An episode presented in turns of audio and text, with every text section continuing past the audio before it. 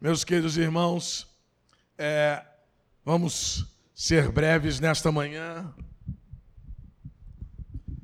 mas no mês de novembro, o pastor ele sempre se dedica a falar sobre finanças, sobre dinheiro, sobre é, dízimos, sobre aquilo que você faz com o seu dinheiro. E alguém disse, mas por que o senhor só fala sobre isso em novembro? Primeiro, porque é em novembro e em dezembro quando a gente toma decisões impulsionadas por essa coisa de consumo, e nós temos que consumir, e a gente tem que consumir, e às vezes tomamos decisões nesses meses que atrapalham todo o resto do ano.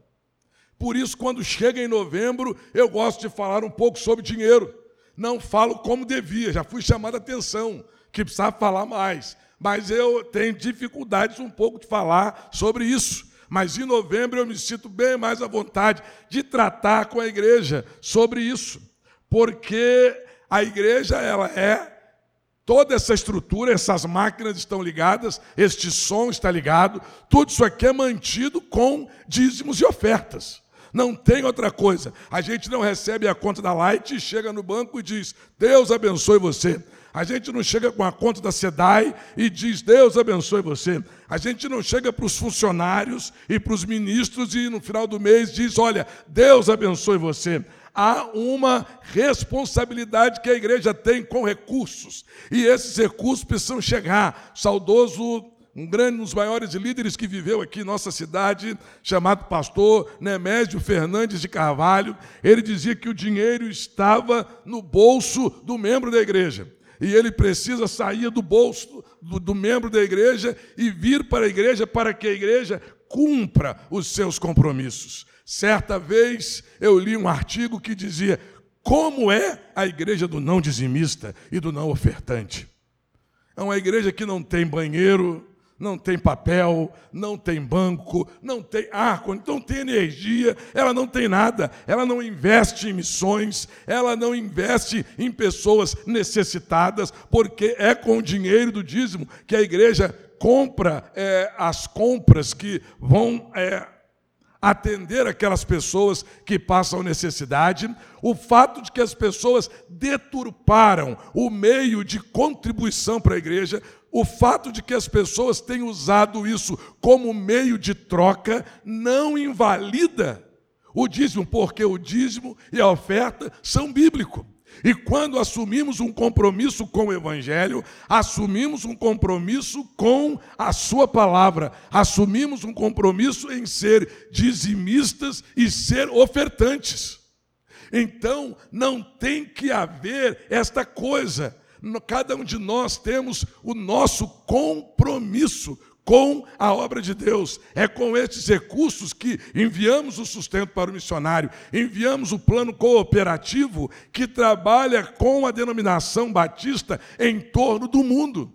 Cuidamos das coisas em nossa Jerusalém, em nossa Samaria e também nos confins da terra. Mas, em primeiro lugar, irmãos, quando a gente fala sobre atitudes em relação à nossa vida financeira, são as nossas atitudes, são as nossas escolhas que vão fazer com que a nossa vida financeira seja melhor ou pior. Se eu tomo uma decisão de gastar dinheiro naquilo que eu não estou necessitado, há um programa na na rádio que eu assisto, que ele diz que antes de você comprar alguma coisa, você tem que fazer pelo menos cinco perguntas.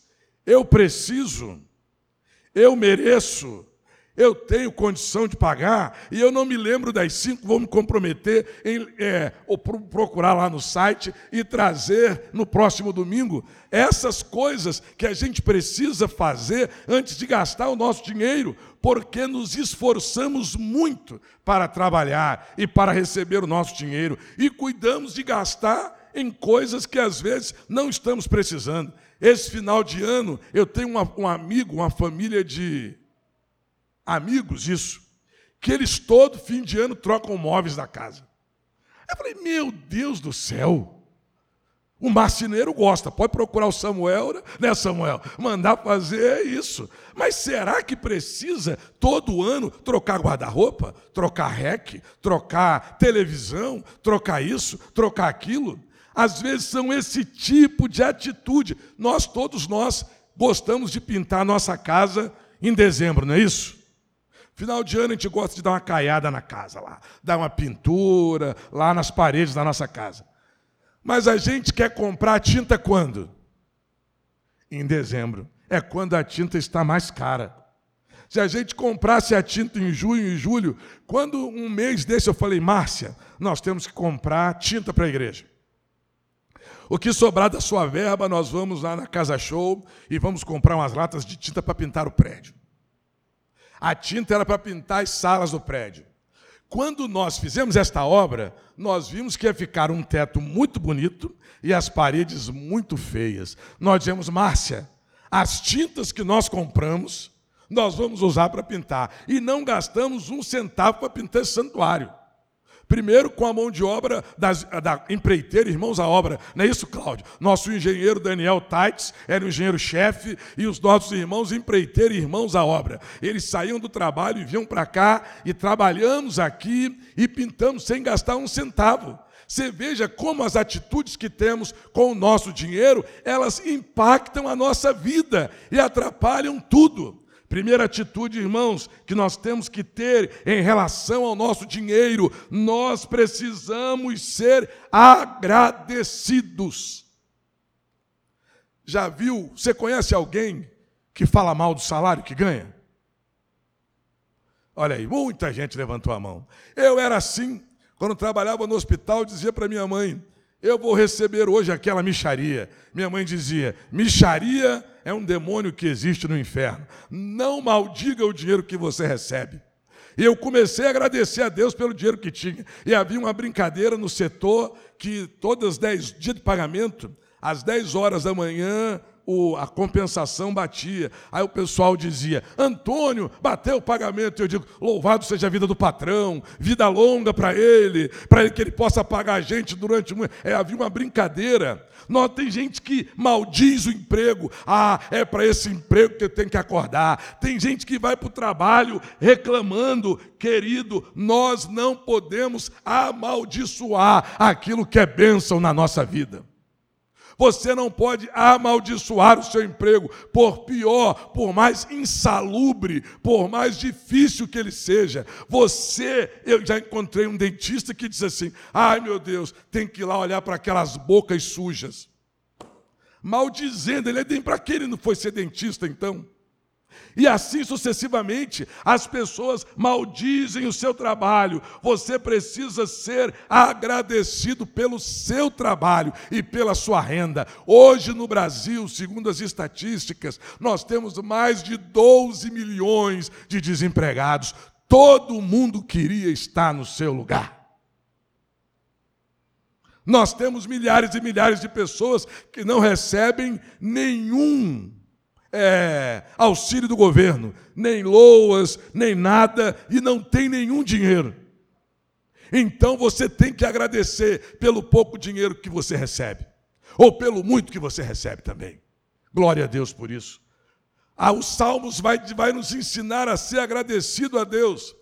Eu gosto do Salmo, quando o salmista no Salmo 103 bendize, ó minha alma, ao Senhor, e tudo que há em mim, bendiga o seu santo nome. No Salmo 145, versículo 1, ele vai dizer que é exaltar-te-ei, ó meu Deus e Rei, bendirei o seu nome. Quando chega, se você ler este salmo na nova tradução da linguagem de hoje, ele vai terminar dizendo: Eu sempre serei grato a ti. Primeira atitude que você tem que ter em relação à sua vida financeira, você tem que ser grato. Muitos dizem assim: se eu tivesse um pouco mais, se eu ganhasse um pouco mais, eu estaria satisfeito. Mentira sua. É isso mesmo. Quanto mais ganha, quem já viu esse ditado? Quanto mais ganha, mais gasta. Tem gente que gasta até por, é, como é que é o nome? Antecipado. Tem gente que já empre, é, empenhou o décimo terceiro todo, não sabe nem se vai receber. Que oro para que você receba. Mas tem gente que já empenhou o décimo terceiro todo. Os funcionários puros estão aí com salário atrasado mais uma vez na nossa cidade. Uma vergonha. Então, essa desculpa que se eu ganhasse mais, eu seria mais satisfeito, é mentira.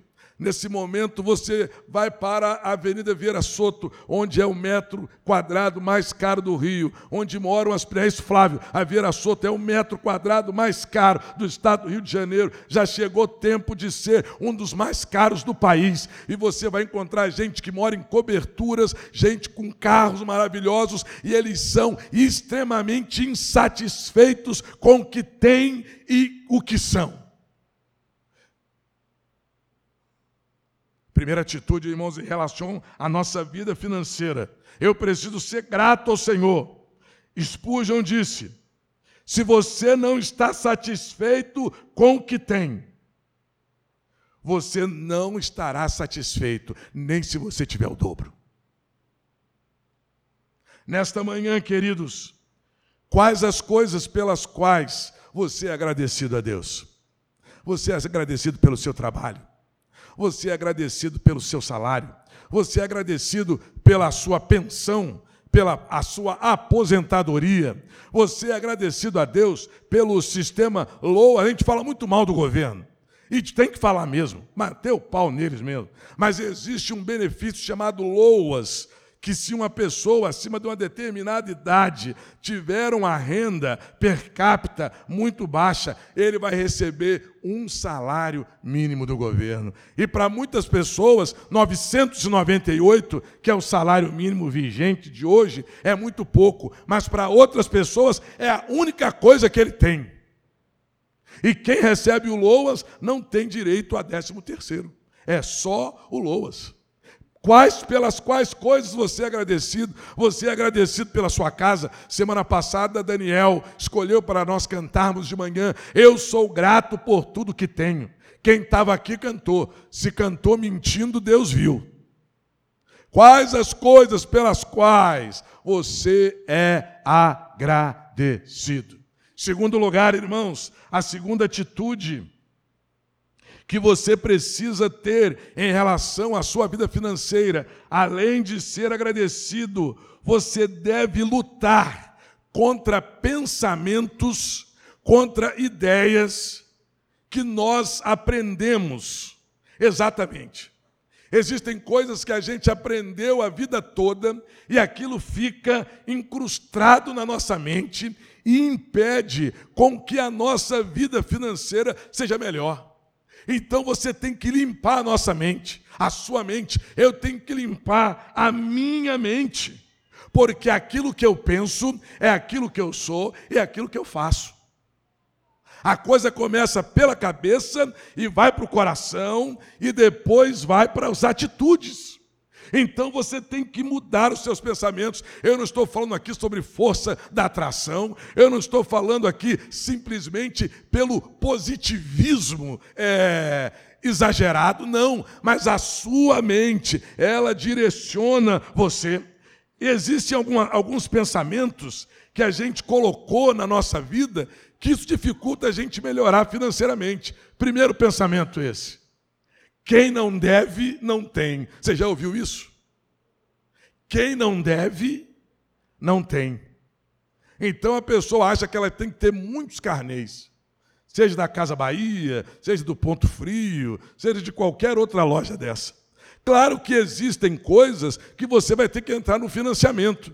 Você não consegue comprar uma casa à vista. Ou, se Deus abençoar e você comprar, louvado seja nosso Senhor. Mas na maioria, ao comprar uma casa ou um apartamento, é um financiamento. Mas às vezes, uma geladeira, uma televisão, se você guardar o dinheiro da prestação, não a conta poupança, se lá aquela geladeira custa 10 vezes de 100 reais, quanto, se você guardar, você vai. Eu não sou bom, cadê o Léo? Não está aqui, que é o nosso financeiro matemático, que cuida bem, é estatístico. Se você pegar os 100 reais que você daria para o carnê e você colocar na poupança, em nove meses ou em dez meses, com juros sobre juros, você consegue comprar aquilo à vista. Mas a gente colocou na nossa cabeça o quê? Quem não deve, não tem. Então eu tenho que dever muito. Eu tenho que ser um grande devedor. Outra coisa, outra mentira que está na nossa mente. Eu nasci pobre, sou pobre e vou morrer pobre. Já ouviram falar isso?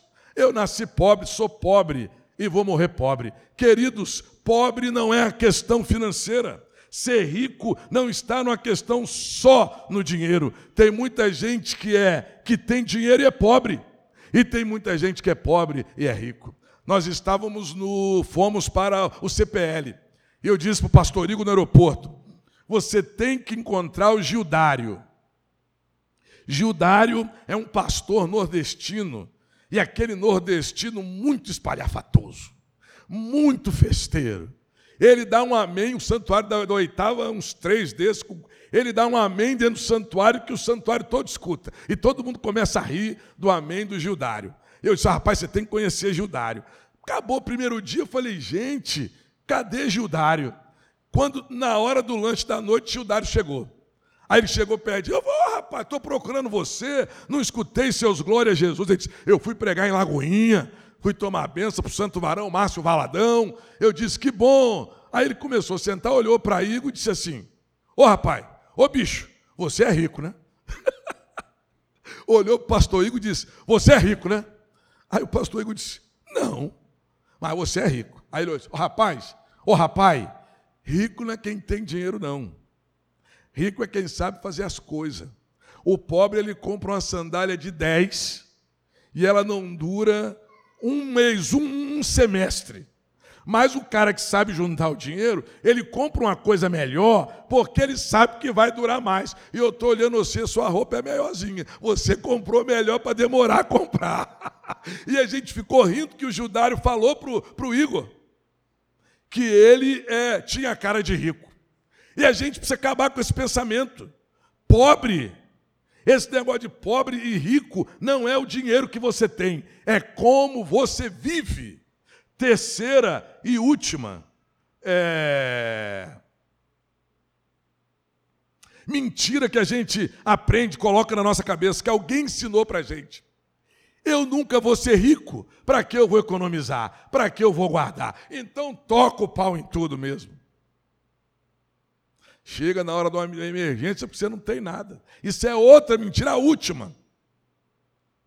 Que é assim: dinheiro não cai do céu. Quem já ouviu, quem era criança, pedia coisa à mãe e a mãe dizia: dinheiro não cai do céu. Até hoje eu falo isso para o Antônio, mas é, eu lendo um livro aprendi que isso é mentira. Dinheiro cai do céu. É. Sabe como o dinheiro cai do céu? Quem dá força para você trabalhar? Quem arrumou um emprego para você? Então o dinheiro vem da onde? É do céu, o dinheiro cai do céu. É Deus que faz tudo por nós, irmãos. Então nós precisamos mudar, tirar esses pensamentos cristalizados. Paulo vai dizer: renove a sua mente, renove o seu entendimento. Paulo vai dizer em 2 Coríntios, capítulo 10, versículo de 3 a 5, que nós temos armas poderosas em Deus para destruir fortalezas. Esses pensamentos são fortalezas que estão na nossa cabeça, que a gente sai dessa manhã aqui mudado, que é começando a destruir esses pensamentos sobre a nossa cabeça. Esse pensamento que dinheiro não cai do céu, porque cai mesmo. Esse pensamento que porque eu não vou ser rico, eu não vou guardar. Esse pensamento de que é, eu nasci pobre vou morrer pobre. Esse pensamento de que quem não deve, não tem. Olha, queridos irmãos, nós precisamos ter atitudes positivas em relação à nossa vida financeira. Em último lugar, irmãos, além de agradecer, além de trabalhar para que esses pensamentos sejam destruídos da nossa mente e no nosso viver diário, nós precisamos obedecer a Deus. A melhor coisa, irmãos, que eu e você podemos fazer é obedecer ao Senhor. Tiago, na sua na sua carta, no capítulo, 20, no capítulo 1, do versículo 22 ao versículo 25, ele vai dizer que quem lê a palavra e não pratica é como aquela pessoa que olha no espelho e depois não se lembra mais. A Bíblia nos ensina como cuidar do nosso dinheiro. A Bíblia fala mais de dinheiro do que de salvação. Um conselho bom que a Bíblia dá para a gente: cada um contente-se com seu soldo. Soldo militar sabe muito bem essa linguagem, mas é cada um contente-se com o seu salário. Segundo o ensinamento da palavra, às vezes estamos gastando, porque gastais dinheiro naquilo que não é pão? Às vezes a gente gasta dinheiro com um bocado de coisa e falta o pão. A Bíblia ensina sobre a, a, gente lidar com o nosso dinheiro, dizendo: olha, levem os dízimos à casa do tesouro. Nós precisamos obedecer, irmãos, e a obediência a Deus depende mais do nosso caráter do que das circunstâncias. Exatamente isso. A obediência a Deus não depende da nossa circunstância, depende do nosso caráter. Esses dias, esses dias. E aí, rapaz, você está bem?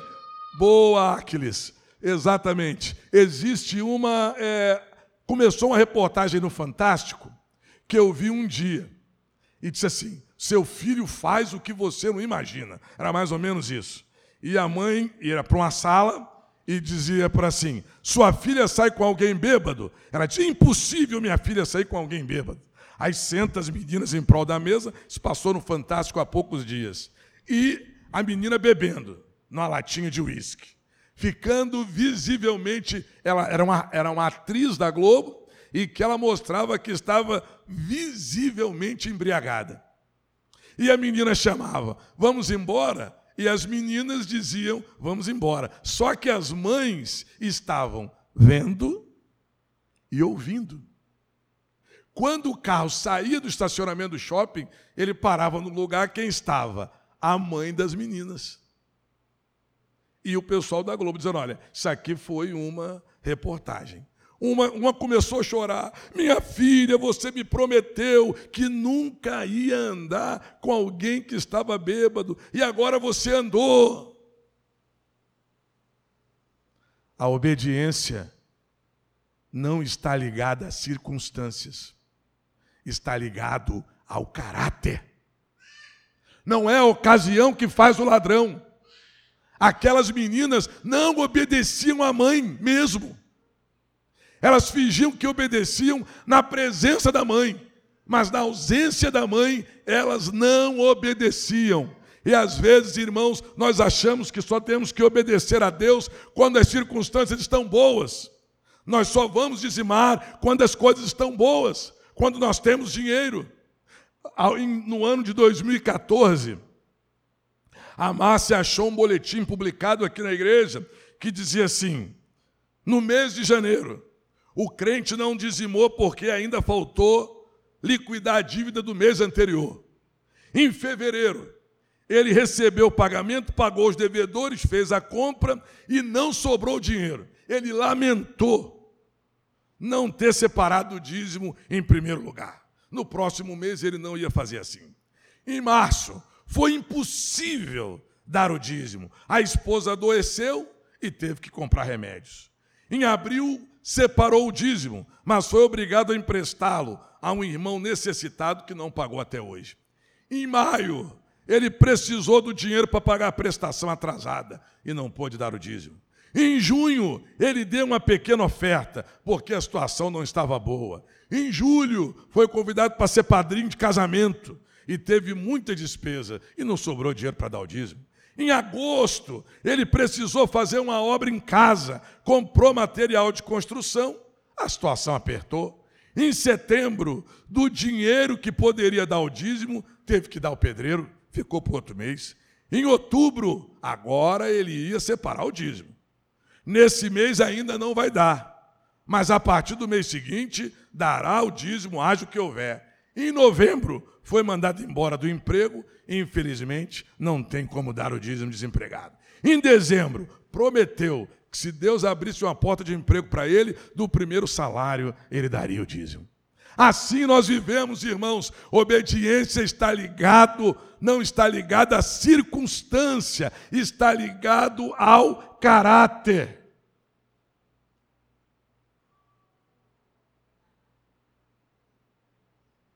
Nós não podemos obedecer ao Senhor pelo que vemos. Nós temos que obedecer ao Senhor pelo que é. A Bíblia conta uma história fantástica em 1 Reis, capítulo 17, versículo de 3 a 18, você vai encontrar uma viúva chamada uma viúva de Sarepta. O profeta de Deus chega e diz para ela: o que é que você tem? Havia uma fome naquele lugar. E ele perguntou para ela: O que é que você tem aí? E a mulher reclamou a Elias. Isso. Aí, vou resumir a história, depois você pode ler. Ele disse assim: O que, é que você tem em casa? Ela disse: Olha, eu tenho um pouco de farinha, um pouco de azeite, vou fazer um bolo para mim e para o meu filho, e depois a gente vai morrer. Elias disse: Não você vai fazer o bolo para mim, eu vou comer e depois você vai fazer para você e para o seu filho. E a comida e o azeite e a farinha não vai acabar na sua casa. Eu olhei para aquela mulher, eu olho para essa história, irmãos, e vejo que fé extraordinária daquela mulher. E ela fez na fé, na confiança, na obediência, deu a sua comida para o profeta. E não faltou comida na sua casa. Quero encerrar e acelerar. A obediência, irmãos, começa no coração e depois vai para as ações. Nós conhecemos muito bem a história de Daniel. Daniel e os seus amigos foram levados pelo rei. E quando chegaram lá, tinha muita coisa para eles comerem. O rei falou: Nós vamos tratá-los da melhor comida, porque nós queremos que eles sejam bons. Aqui que Daniel, o que, que a gente encontra no texto? E Daniel assentou no seu coração não se contaminar com as iguarias do rei. A obediência não depende das circunstâncias. A obediência começa no coração. Nesta manhã, queridos, que nós possamos pensar nessas três atitudes em relação à nossa vida financeira. Primeiro, ser grato. Se você não agradecer pelos 998, não vai agradecer pelos 9 milhões. Se você não agradecer pelo emprego de é, subordinado, de operário, você não vai agradecer quando chegar a encarregado. Em segundo lugar, além de ser grato, você deve lutar contra esses pensamentos. Tire esses pensamentos da sua cabeça. Elimine esse negócio da sua cabeça. Esses pensamentos que não levam a nada e que ficam incrustados na nossa gente, na nossa cabeça, na nossa cultura. E a gente vai vivendo, remancheando aquilo. Em terceiro lugar, seja obediente ao Senhor, porque é melhor obedecer do que sacrificar. Deus quer que tenhamos uma vida financeira equilibrada, para cuidar de nós, para investirmos na nossa família e investir no reino. Não tem esse negócio de troca, não. Não tem esse negócio de quanto mais dá, você recebe, não mas existe Deus honra aquele que é fiel. Deus ama aquele que dá com alegria. Amém? Curve sua cabeça e ore ao Senhor. De repente você tem que pedir perdão a Deus, porque você recebeu essa semana e falou mal do seu salário. De repente você está reclamando do seu emprego. Comece a agradecer ao Senhor. Peça perdão a Ele e comece a agradecer por tudo que Ele tem feito por você. Comece a pedir ao Senhor para tirar esses pensamentos da sua cabeça. Pensamentos que você é pobre, vai nascer pobre, vai morrer pobre. Pensamentos que você é. Se você não dever, você não vai ter nada. Pensamentos, vários outros pensamentos. Você precisa repreender isso, pensar diferente. Deus é tudo em todos e Ele quer nos abençoar. E nós precisamos também ser obedientes a Ele. Assuma um compromisso de obediência ao Senhor de dizimar, de ofertar e de investir no seu reino.